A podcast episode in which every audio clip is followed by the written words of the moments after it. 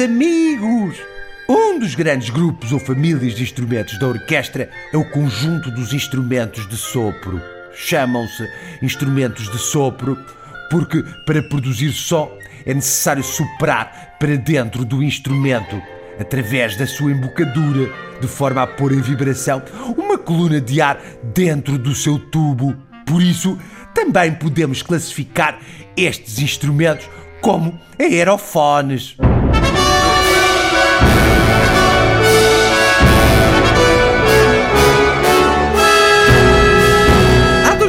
Instrumentos de sopro: os sopros de madeira e os sopros de metal. Hoje vamos fazer uma incursão pelo magnífico mundo da família dos sopros de madeira.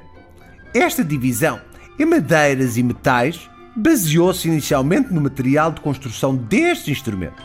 Atualmente, devido à evolução na sua construção, a classificação dos instrumentos de sopro em madeiras ou metais não se baseia no seu material de construção, mas sim no tipo de embocadura, ou seja, a parte do instrumento para onde se sopra. Nos sopros de madeira de uma orquestra, podemos soprar para dentro do instrumento através de um orifício em direção à sua aresta, como no caso da flauta. Ou do flautim, que é o instrumento mais agudo desta família. Através de uma palheta simples, como no caso do clarinete ou do clarinete baixo.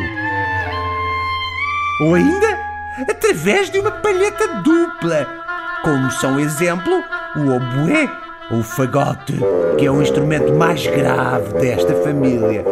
Ouçamos atentamente em ensemble estes que são talvez os instrumentos de sopro de madeira mais utilizados na orquestra sinfónica: o flautim, a flauta transversal, o clarinete, o clarinete baixo, o oboé e o fagote. Tentem distinguir cada um deles. Conseguem? Sopros de madeira em Tutti Frutti! E viva a grande música!